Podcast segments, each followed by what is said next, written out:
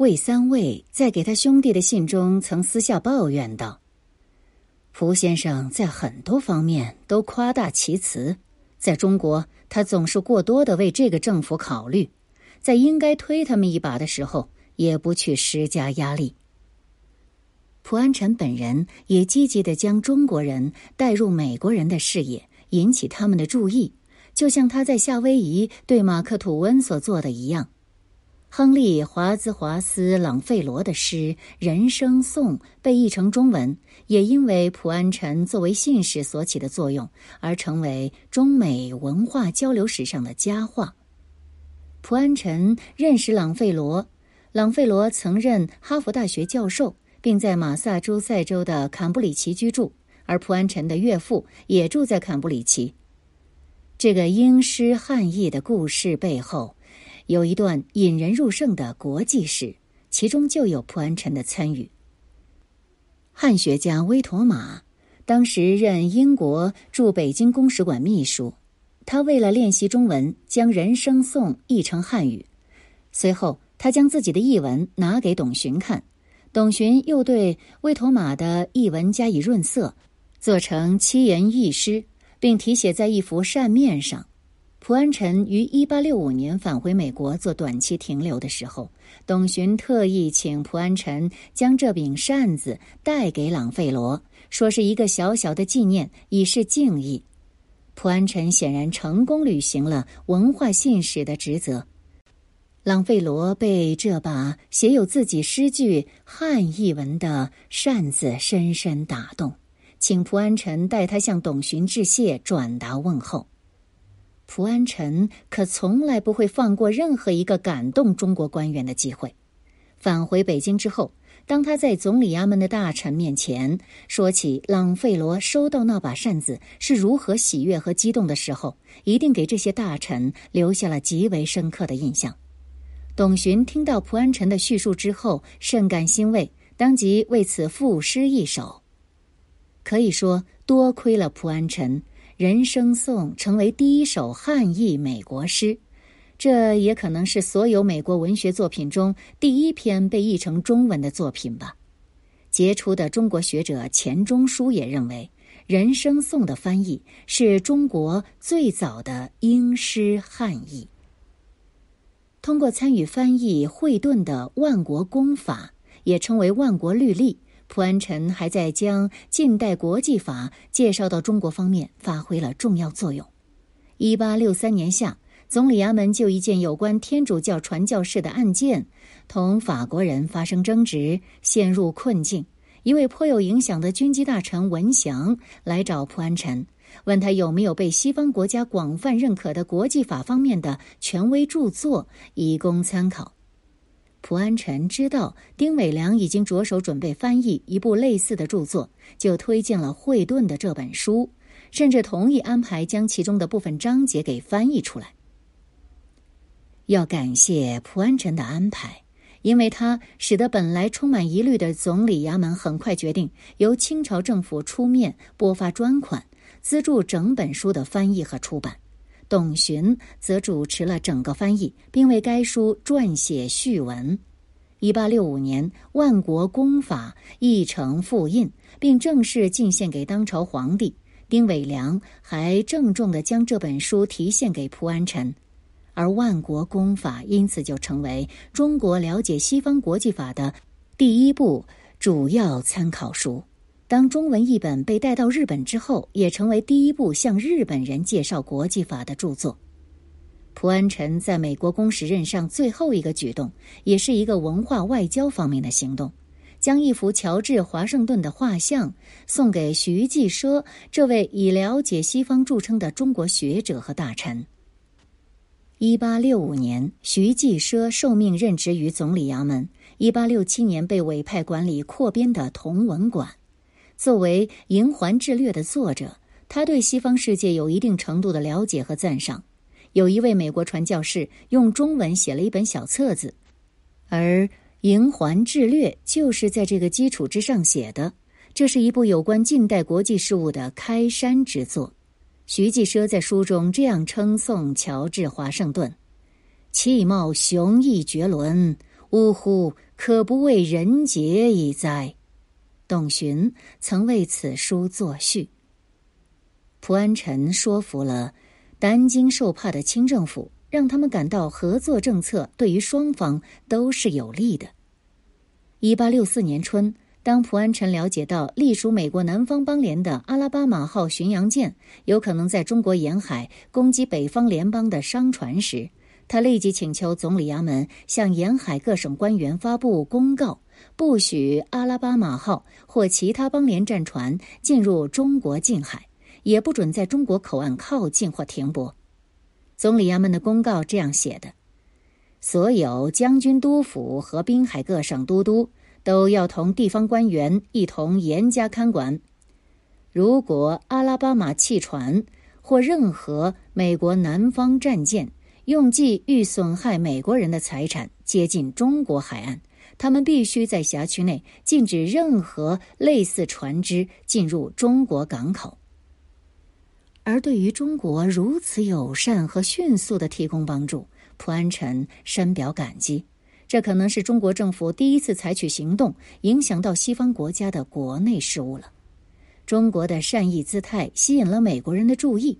马克吐温这样写道：“中国是所有外国政府中第一个。”对我们表示友好公正的国家，他对南方政府四处劫掠的阿拉巴马号及其同伙们说：“中国不支持你们这些叛乱分子，没有港口让你们的船停靠。”蒲安臣一家在北京过得很好，他的妻子简告诉姐姐：“从很多方面来说，我都舍不得离开北京。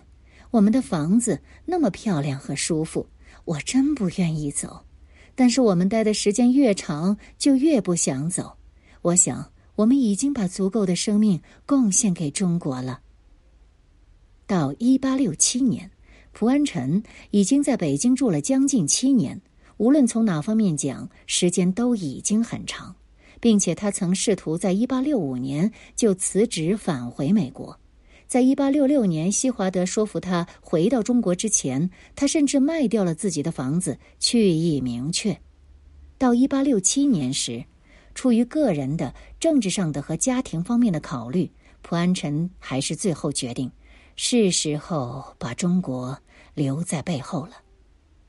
魏三卫认为，蒲安臣的职责是留在他能做很多事情的地方。但是蒲安臣的妻子简在给父亲的信中说：“蒲安臣觉得为了中国的好处，他自己做出的牺牲已经够多了。”他在十一月十二日的信中写道：“安臣今天去了总理各国事务衙门，做最后的道别。然而，这次道别将使蒲安臣的人生再次发生转折。”一度四面受敌的清廷正在复兴，但对于如何向世界派遣外交使团还没有头绪。西方外交使团不断的提醒中国人，一八五八年的《天津条约》十年后要进行修订，期限很快就要到了。一八六六年，清帝国海关总税务司赫德回欧洲度假，带上了手下的低级官员宾春。让他对西方事物有一些了解，而这充其量只是一次学习和走马观花。宾春根本没有任何谈判的授权。不过，这毕竟是向外界迈出的第一步，不管这一步多么的不起眼。随着时间的迫近，一八六七年十月十二日，总理衙门发出一份内部通函，征求将军、督府、大臣们的意见和建议。这封密函承认成立一个外交使团迫在眉睫，向他们征询有关应对礼仪的看法。密函指出，在所有缔约国中，中国是唯一没有向国外派遣外交官员的国家了。总理衙门暗示，遣使出国是有好处的，可以使他们更好的了解西方国家。但是，这人才难觅，没有人。是没有什么人想到国外去，而有资格的人就更少。十七名高官大吏包括位高权重的曾国藩和李鸿章以及总理衙门的大臣都呈上了自己的意见。曾国藩表示支持，并论及康熙皇帝当年与俄国使臣并没有在磕头的问题上大做文章。李鸿章则想到马加尔尼使团所引起的纠葛，援引中英天津条约中关于英国外交代表、大英钦差大臣作为代国秉权大员进大清皇上时，欲有碍于国体之礼，是不可行。李鸿章指出，自来敌国相交，最忌情形隔阂，议论营庭，莫得要领。因此，他赞同总理衙门派遣使团出国的主张。根据毕乃德的说法，绝大多数人在回应中都提出，对于传统礼仪要采取中外双方都能接受的变通，至少在外国全权代表递交国书时要这样做。几乎所有人都赞同摄政期间禁止接见外国使节。尽管不清楚持此意者是指在皇帝成年亲政之后便会答应接见外国人呢，还是他们期望推迟觐见的决定能使这个问题被搁置起来，不再被提起。绝大多数人在回复中都感到遣使出国是不可避免的，而在物色到合适的人选后，应该尽快向外派遣使团。而唯一的意见不同之处在于，是应派出短期使团呢，还是长期性质的驻外使团？然而，即使这样的意见，也传递出高层官员的无知。他们仍然坚信大清朝就是世界中心，他们并不懂得中国在一个充满敌意的世界中形势已经岌岌可危。不过，即便如此，他们显然意识到有必要遣使出国，也有必要对华夏传统礼仪做出变通。他们共同担心的是，什么时候以及如何能为这一外交使命物色到合适的可遣之人。简而言之，大臣们一致赞成遣使出国，但是没有人够资格。不过，假使。他们能够找到合格并且愿意奉派出国的人，问题仍然得不到解决。那就是，如果外国朝廷没有要求中国使臣行跪拜礼，那中国朝廷又怎能强迫外国使节三跪九叩呢？显然，慈禧太后预知蒲安臣使团成员志刚，让他知道清廷想要参与对外事务遭到强烈反对的时候，考虑的正是这个问题。他问志刚出使国外时是否会与外国君主见面。志刚回答：“这完全取决于各国君主，但他自己断不先自求见。”事实上，有位总理衙门大臣坚称，使团拜见外国元首时应该严格遵守传统礼仪，也就是中国使臣要跪拜磕头。为了解决这个棘手的问题，总理衙门最终找到了一个权宜之计：一个外国人或许可以代表中国。结果，最为合适的人选就是蒲安臣。恭亲王在给朝廷的奏折中，将这一颇成问题的决定做了概括：近来中国之虚实，外国无不熟悉。外国之情伪，中国一概茫然。其中隔阂之由，总因彼有使往来，我无使往。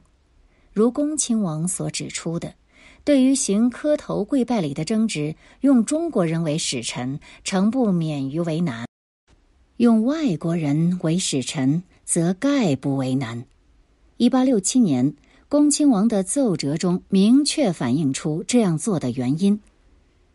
同商各国将借修约之期，遣使一节，本系必应举行之事，只因一时乏人，堪应此选。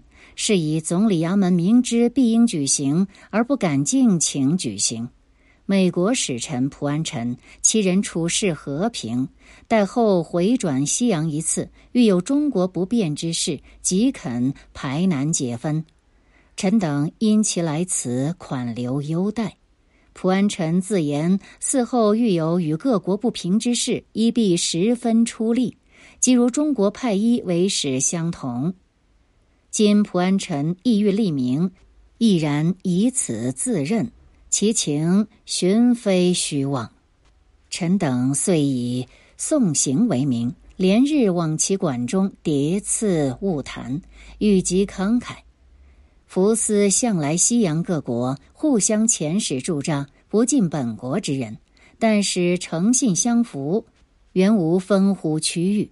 臣等复向蒲安臣尊切邀约，一以慨然允诺。蒲安臣辞去美国驻华公使一职，正逢其时，为保守的清廷官僚们挑选他做中国的对外使节提供了机会。当然，在这一看似心血来潮的决定之前，蒲安臣已经长时间受到中国人的考察了。英国公使馆曾向伦敦报告说，总理衙门已经一再的谨慎的做了调查。英国公使阿里国提到，在蒲安臣被任命的几个月前，他与文祥讨论中国遣使出洋之事。文祥突然指着阿里国的翻译伯卓安说。有没有可能把他让给我们？普安臣使团的决定公布之后，阿里国意识到文祥几个月前就开始考虑普安臣和伯卓安的人选了。普安臣自己也曾经在不同场合发出试探。一八六五年，他第一次计划辞去驻华公使职位时，总理衙门大臣横旗前来拜访，告知恭亲王对他的离开表示难过。恭亲王感到正在失去一位可靠的朋友，要为他举办一个告别宴会。横旗告诉蒲安臣，如果其他外国公使辞职，我们总是等着他们先给我们正式通知，告知他们打算离开。而这次有别于我们的惯例，是我们提前过来，以博得您的好感。这是恭亲王赐予您的信任和尊敬的特殊表示。横旗还特别提到，蒲安臣为使中国政府摆脱与英国舰队之间的尴尬处境所给予的帮助。蒲安臣回答说：“在离开你们国家之后，说不定我还有机会为你们效劳。”一八六五年三月三日，恭亲王在总理衙门会见蒲安臣，并告诉他：“我忍不住要问阁下，您真有必要离开我们吗？”阁下是被贵国政府召回吗？蒲安臣告诉恭亲王，他只是暂时离开。恭亲王答道：“但是我们不许阁下说不。我们希望您能亲口发誓会再回来。如果您愿意回来履职，就和我一起干了这杯酒，以示承诺。”蒲安臣正是这样做的，他喝光了杯子里的酒。三月六日。董寻和文祥前来美国公使馆拜访，蒲安臣提议，为了避免那些驻北京公使的误解，他们应当向西方国家派遣使团。董寻回答：“清政府已经确信有必要派遣使节了。”蒲安臣就说：“董寻会是极好的首任使节。”而董寻随即建议，在您路经的国家中，如果他们对我们有疑虑。您是能够代表我们说句话的。三月七日，恭亲王和另一位总理衙门大臣来到美国公使馆，再次提醒蒲安臣，他被寄予很大的期望。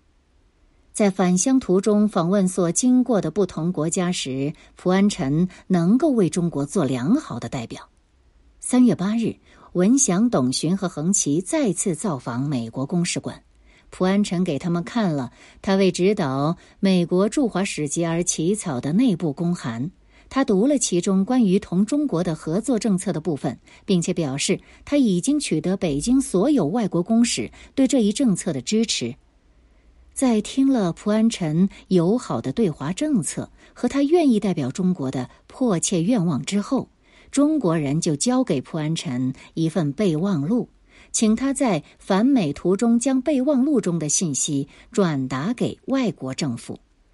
中方备忘录这样写道：“中国政府无意冒犯任何人，在与各国驻华使臣的交涉中，他们的态度已经表现得更为尊重，在平等相待方面已经达到了最高限度。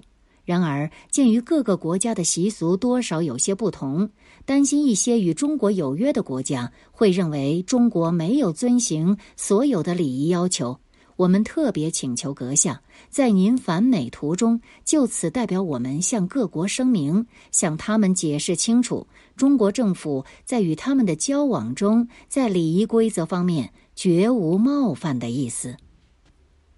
这种超乎寻常的友好的信任和亲善，表明了早在1865年，对于任用蒲安臣将来为清廷服务，中国人可能就已经有了一些打算。正如3月8日横旗对蒲安臣所说的：“如今中国人对所有的外国公使领事都持尊敬态度，但从来没有像现在这样，恭亲王和重臣们连日都到美国公使馆来。”文祥和董询引用了董询诗中最后一句，与蒲安臣告别：“遥遥黄鹤千万里，片片丹心莫立芳。”一八六五年的会谈不过是一个前奏。一八六七年十一月，蒲安臣决定辞去驻华公使职位，返回美国。当时为蒲安臣做翻译的丁伟良，后来这样形容告别场景：在辞行谈话中，蒲安臣告诉东道主，即使他走了，仍然能够通过纠正偏见为中国效力。而恭亲王回答，在那一方面能做的太多了，并问道：“阁下是否取到欧洲？”当蒲安臣做出肯定的回答后。恭亲王就请蒲安臣在巴黎，特别是伦敦的朝廷面前尽力。平常讲话最多的文祥就解释说，恭亲王的意思是问蒲安臣是否愿意做中国的公使。亲王插话道：“如果有可能，一个公使能为两个国家服务的话，我们将十分愿意阁下做我们的使者。”十一月十八日。总理衙门正式提出聘请蒲安臣为中国使节，蒲安臣当即接受。十一月二十一日，圣旨下达，使臣蒲安臣处事和平，洞悉中外大体，着即派往有约各国，充办各国中外交涉事务大臣。蒲安臣身着全套正式的外交礼服，接受朝廷任命。他并没有辞去美国公使之职，甚至没有通知西华德他的辞职意愿，直到接受中国政府的任命和册封之后才这样做。他说：“为了我的国家的利益，为了文明，我在此特辞去美国驻中国特命全权公使之职，而接受中国任命。”一八六八年一月十五日，美国参议院为蒲安臣接受这样一个文职任命通过了赞成票，西华德也以欣然批准作答，将自身的使命与文明联系在一起。在这方面，蒲安臣并不是在做一件前无古人的新鲜事。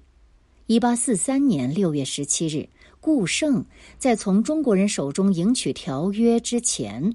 这个条约是望夏条约，到波士顿参加了一个晚宴，并做演讲。美国总统约翰泰勒也在座。顾盛提醒在座的各位，文明最初是从东向西推进，但是由于现实西方在科技上的优势，知识学问正从西方反过来向东方推进。我们已经变成了我们老师的老师，然后。他转过身，直接对美国总统说道：“我去中国，先生，允许我为了文明，这样表达自己。”蒲安臣使团颇具规模，除了蒲安臣之外，使团还有三十多名成员，其中包括六名同文馆的学生，每个学生都有一位导师或照料者陪同，四名打字员，两名军官，使团还有两名外国秘书。一个是法国人德善，为使团二等秘书右协理，他曾是一八六六年陪同宾春一同赴欧洲旅行的。使团的一等秘书左协理是来自英国公使馆的博卓安，也就是文祥成功要到的人。最重要的是，使团有两位使节，志刚他是满族人，还有孙家谷，都是文祥手下的官员。尽管恭亲王向蒲安臣保证，志刚和孙家谷有资格会同办理一切中外交涉事务，他们在蒲安臣使团内的级别和职位并没有清楚的界定。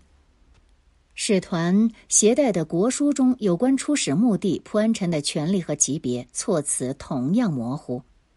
蒲安臣在给西华德的信中，或许是夸大了自己的头衔，降低了使团中中国人的地位，因为他说，两名最高级别的中国人是被挑选来处理来往公文中的中文文件的，是学习的人。不过，由于官方颁给使团成员的指示和委任书并没有清楚标明他们的职能，或许蒲安臣把自己设想为使团的领导，倒也并非完全是误导了。一八六七年十一月二十六日，总理衙门向蒲安臣颁发出使条规训令，明确表示：深知贵大臣公正和平，清政府决定委派蒲安臣出使有约各国，办理各等事宜，及同中国官员。同时，也在条规中特别指出，中国仍需再行派员前往，既是为了事无挚爱，也使中国所派官员得历练一切。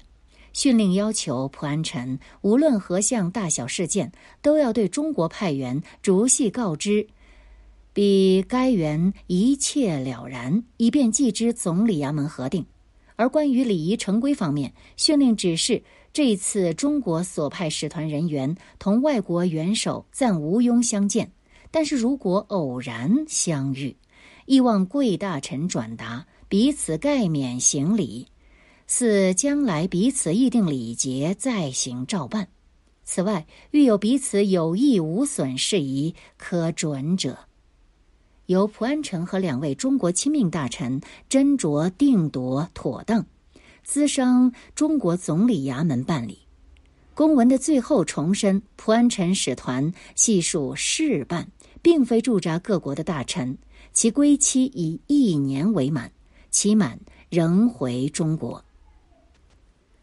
在让蒲安臣、志刚、孙家谷递交给美国的国书中，恭亲王进一步表明，中国特别因为修约问题才遣使出国的。但是中外礼节不同，语言文字尚未知晓。蒲安臣则因处事公正和平，洞悉中外大体，中国政府对他有充分的信任而被选中。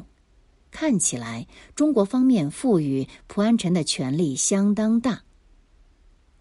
使臣们抵达美国和其他国家的时候，各国与蒲安臣单独交涉定夺相关事宜。当蒲安臣作出决定时，中国派员则会同商酌，并寄之总理衙门。如此使整个使团交涉办理畅通无阻。国书进一步解释，蒲安臣懂得外国语言风俗，两名中国随员精通汉语及中国事务。国书还指出，任命志刚和孙家谷随同蒲安臣出访，不仅是对中美之间已有友谊的真诚表示，也是为他们在外交事务方面提供历练的机会。国书原件以满汉两种文字写于皇家专用的黄纸上。清廷为使团计划访问的所有十一个同中国缔约的国家，都准备了满汉两种文字的国书。国书的英文翻译则由使团的左协理伯卓安完成。英文国书随后经过魏三卫、赫德和丁伟良共同审阅、核对并签字。英文国书并非完全按照中文字面译出，甚至有些许有意改动之处，但总的来说。转达了中国人想要传递的信息。国书的重点在中英文两个版本中都表述的十分清楚。蒲安臣实际上并不是官方外交大臣，只是一名使者。他被称作使臣，或如字面意义上的送信的臣子，只是作为信使，而非现代意义上的外交领事或大使。但清朝皇帝通过与蛮夷以对等的身份和口气交流，已经改变了对世界或天下的看法了。在天下观念中，皇帝乃天子，从来不认为其他国家的君王与自己是对等的。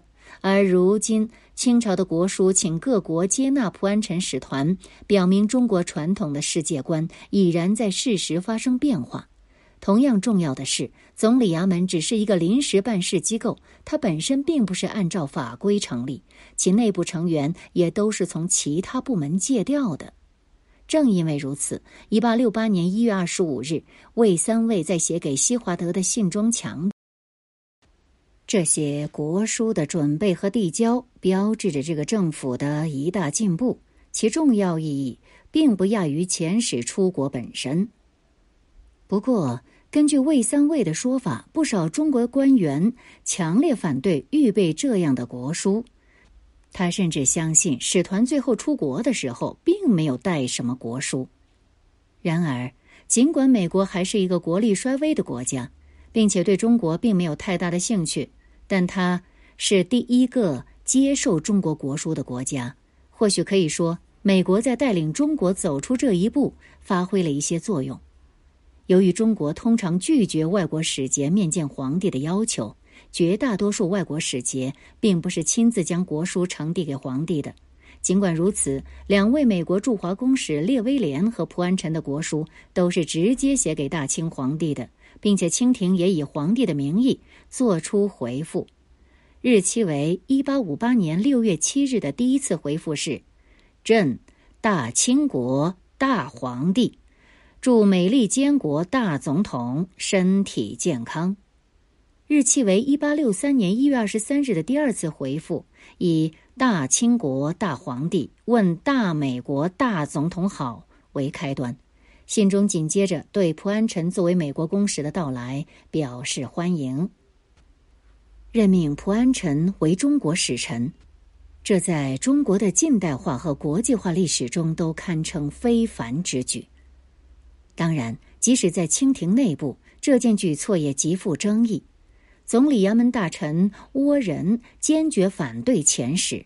根据文祥的说法，倭人对于外国事务非常无知，并且不管是什么样的对外政策都让他不满，更不用说赞成指定一个洋人来代表中国了。甚至连负责起草使团正式文件的文员总管也私下里将蒲安臣称为“蛇族”。按过去的说法，就是多余和不自然的。他向文祥建议，让志刚和孙家谷负责使团的官印，以防蒲安臣滥用。任命蒲安臣可能看上去很偶然，但是大臣们至少在一八六五年就已经开始按步骤为此进行筹划了。一八六八年二月九日，《纽约时报》报道称，蒲安臣被任命为。中国使节是破天荒的一步。后来，《纽约时报》又称，这次出使是当机立断之举。阿里国向伦敦报告说，他相信这是中国政府自行迈出的最重要的一步，与迄今为止任何审慎的措施相比，更有可能取得极大的收益。他又补充道。